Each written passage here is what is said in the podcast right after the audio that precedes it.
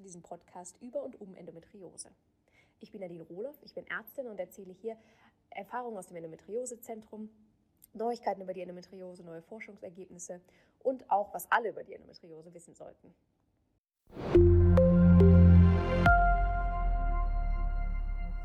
Heute geht es um Endometriose und Osteopathie.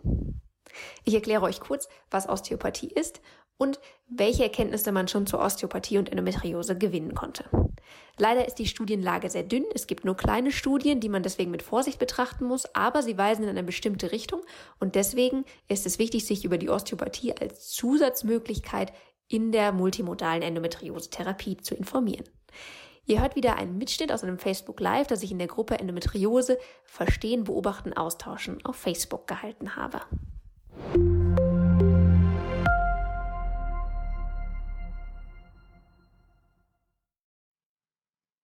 Ja, heute geht es um das Thema Osteopathie und Endometriose. Das heißt, was ist Osteopathie? Was kann man darunter verstehen?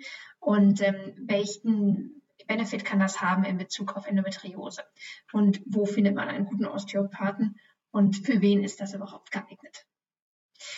Osteopathie ist eine relativ neue Form in der Medizin, ist eher bei den alternativen Medizinen einzuordnen und ähm, stammt aus dem 19. Jahrhundert und ist eine Medizin, die mit den Händen praktiziert wird. Das kann man sich ein bisschen vorstellen. Die Massage ist natürlich nicht ganz das Gleiche. Ähm, also ein bisschen anzusiedeln im Bereich der Massagen, Physiotherapie, manuelle Therapie nennt man das auch, also mit den Händen.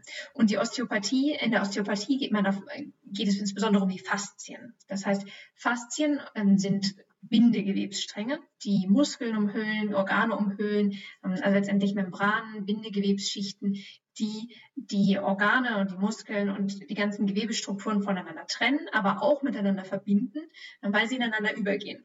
Und ähm, bei der Osteopathie geht es darum, die Bewegungsmöglichkeit hm, zu erhalten oder wiederherzustellen, die möglicherweise verloren gegangen ist. Und das bezieht sich einmal auf, auf Muskeln und Gelenke, wie man das äh, sich, woran man als erstes denkt.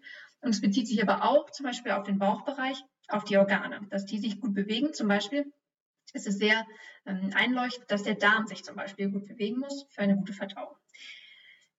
Das ist so die Theorie, die dahinter steckt. Die Studienlage ist je nach Krankheitsbild unterschiedlich. Also äh, es gibt einige Studien für orthopädische Krankheitsbilder. Das interessiert uns eher peripher hier. Es gibt aber auch schon ein paar Studien, die das bezogen auf Endometriose, Regelschmerzen und so weiter betrachten. Und äh, das stelle ich euch heute vor. Und die Datenlage ist natürlich wie bei vielen dieser Arten von Therapien nicht wahnsinnig groß. Das heißt, äh, immer gilt, das ist quasi nur ein Zusatz zu der anderen Therapie. Also ähm, Osteopathie kann nicht Endometriose entfernen. Ähm, aber Osteopathie, das zeigt die Datenlage, kann wahrscheinlich Endometriosebeschwerden lindern. Und deswegen macht es auf jeden Fall Sinn, dass wir uns damit beschäftigen. Wie diese Osteopathie dann aussehen muss, damit haben sich ein, zwei Studien beschäftigt und dafür ist zum einen wichtig zu wissen, dass Frauen mit Endometriose vermehrt Beckenverspannung haben. Der Beckenboden, ähm, das hat man vielleicht schon mal gehört, das sind insbesondere die Muskeln, die man anspannt, wenn man zum Beispiel beim Wasserlassen oder beim Stuhlgang versucht, den Prozess anzuhalten. Also wenn man ähm, diese Muskeln zusammenzieht, dann stoppt man diese Aktivitäten. Ähm, wenn man zum Beispiel versucht, den Beckenboden, sich vorstellt, der Beckenboden, den zieht man nach oben, das sind diese Muskeln. Und wenn diese Muskeln verspannt sind, wie man das auch von anderen Muskelverspannungen kennt, dann macht das Schmerzen. Und die Endometriose ähm, führt wahrscheinlich auch zum Teil durch die Schmerzen, die die Endometriose ähm, verursacht, ähm, auch zu Verspannungen im Beckenboden. Und diese Beckenbodenverspannungen führen auch zu eigenständigen Schmerzen. Das heißt, ähm, am Ende kann man das nicht wirklich unterscheiden, selber, woher kommt das jetzt, ähm, weil es ja eigentlich eine ähnliche Region ist ähm, oder zumindest die meisten nicht. Ähm, man kann das in der gynäkologischen Untersuchung feststellen, indem man quasi diese Muskeln drückt. Ähm, aber Fakt ist einfach, in diesen Untersuchungen konnte gezeigt werden, nicht in Bezug auf Osteopathie, sondern einfach in Bezug auf Endometriose und Beckenbodenverspannung, dass Frauen mit Endometriose einfach deutlich häufiger an Beckenbodenverspannung leiden als Frauen ohne Endometriose. Das heißt, es kann schon gut sein, dass ähm, eine Verspannung davor liegt. Und bei diesen Beckenbodenverspannungen konnte in einer Pilotstudie, das waren 28 äh, Frauen, das ist nicht riesig, aber ähm, konnte gezeigt werden, dass ähm, bei den Frauen äh, die wirklich Beckenbodenverspannung und Endometriose hatten, die Osteopathie in über 71 Prozent der Fälle, also auch schon sehr viel, zu einer Besserung geführt hat. Also weniger Schmerzen und dadurch mehr Lebensqualität. Und das ist nicht das Einzige. Also wir haben ja gesagt, es geht einmal um Muskeln, aber es geht auch um, ähm, um Beweglichkeit der Organe, die ja auch das, ne, durch Endometriose, durch Verwachsung, ähm, sei es durch Endometriose oder durch Operationen, ähm, deutlich eingeschränkt sein kann, was auf jeden Fall auch zu Schmerzen führen kann. Und es, konnte, es gab eine weitere Studie, bei der es um Patientinnen mit tiefenfiltrierender Endometriose ging. Und ähm, diese Patientinnen sind osteopathisch behandelt worden und haben ähm, dadurch eine starke Verbesserung gespürt. Und zwar in ganz vielen Bereichen, also gynäkologische Symptome, Schmerzen, ähm, aber auch Gesamtlebensqualität. Und äh, ich gucke immer noch mal ganz kurz nach. Ähm, allgemeine Symptome, Verdauungssymptome und auch psychisches Wohlbefinden. Ähm, manche Sachen davon hängen natürlich mit den Schmerzen zusammen. Also wenn man weniger Schmerzen hat, hat man auch mehr äh, Wohlbefinden. Ähm, aber auf jeden Fall der Effekt war da. Ähm, und das waren halt insbesondere Frauen, die wirklich auch ähm, einen Fall um und am Darm hatten. Das heißt, ähm, insbesondere bei Verdauungsbeschwerden und Endometriose kann das sehr hilfreich sein. Es gab auch eine Studie, die keinen Effekt gezeigt hat. Allerdings ist es da hauptsächlich um ähm, um eine spinale, das heißt um eine Wirbelsäulenbehandlung begangen. Das heißt, die Frauen hatten Regelschmerzen, haben eine Wirbelsäulenbehandlung in der Osteopathie bekommen und es konnte kein Effekt gezeigt werden. Ähm, aber diese anderen Studien, bei denen es sowohl am Bauch als auch an der Hüfte und am unteren Rücken äh, eine Behandlung gab, die haben wirklich diese positiven Erkenntnisse und diese positiven Ergebnisse gezeigt. Und ähm, zusätzlich ähm, zu diesen zwei Studien gab es eine Studie, bei der eine Bauchmassage durchgeführt wurde bei Frauen mit Endometriose. Und da konnte tatsächlich gezeigt werden, dass auch dieser, dieser Effekt, dieser schmerzende Effekt, ähm, auch bis zu sechs Wochen nach Ende der, der Therapie angehalten hat. Also das ist nicht nur ein direkter Effekt, sondern halt auch ein langfristiger Effekt, der da eintreten kann. Zusätzlich gibt es auch Studien zu ähm, urologischen Beschwerden, das heißt ähm, Frauen, die Probleme beim Wasserlassen hatten, wie auch immer geartet, haben ähm, an Studien teilgenommen, in denen auch Osteopathiebehandlung durchgeführt wurde. Und es gibt schon äh, so viele Studien dazu, dass tatsächlich eine Meta-Analyse durchgeführt wurde. Das heißt, eine Studie, bei der man all diese Studien nebeneinander gelegt hat und geguckt hat, was kann man wirklich daraus ziehen. Und da konnte gezeigt werden, oder da ist das Ergebnis, dass in diesen Studien gezeigt wurde, dass Osteopathie im Vergleich zu keiner Therapie einen großen ähm, Benefit brachte, also zur Verbesserung der Beschwerden und auch vergleichbar ähm, dieser Effekt war wie der einer ähm, Beckenbodentrainingstherapie, was man ja auch bei Wasser, Beschwerden beim Wasserlassen öfter macht.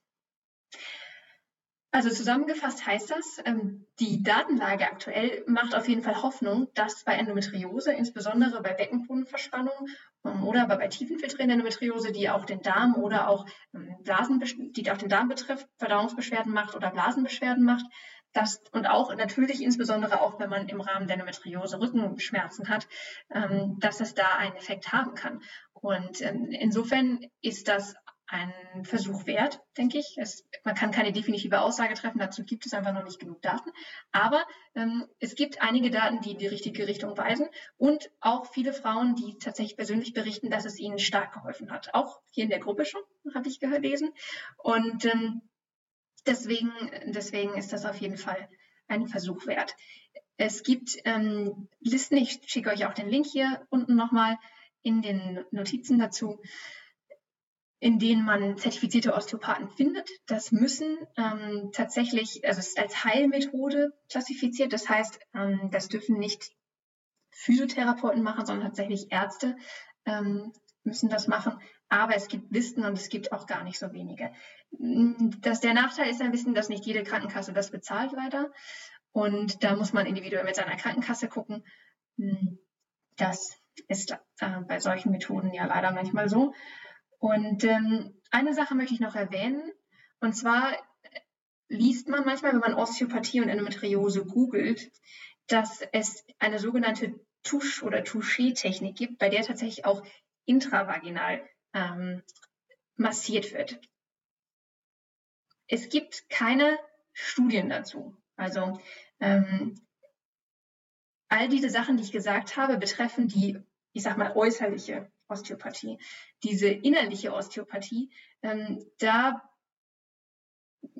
ja, konnte ich letztendlich keine Daten zu finden. Das heißt, ähm, ich würde sagen, es ist erstmal nicht notwendig.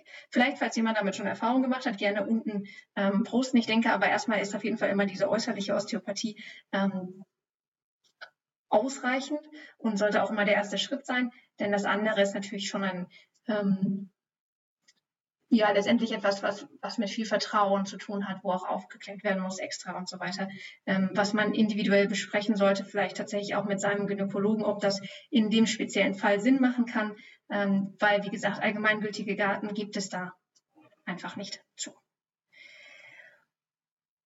Genau, das so zusammenfassend. Ähm, also gerne auch eure Erfahrungen teilen. Wer hat Erfahrung mit Osteopathie gemacht? Was hat geholfen? Wer sind Osteopathen, die euch geholfen haben?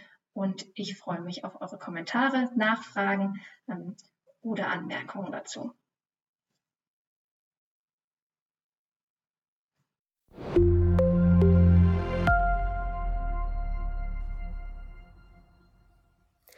Zusammenfassend kann man, kann man also sagen, die wenigen Studien, die wir haben zur Osteopathie und Endometriose, weisen darauf hin, dass es hilfreich sein kann.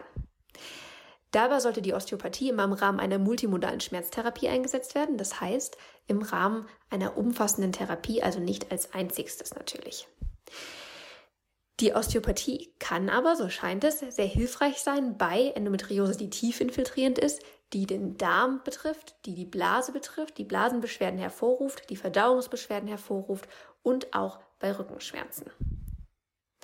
Dabei sollte natürlich immer nach einem zertifizierten Osteopathen geschaut werden.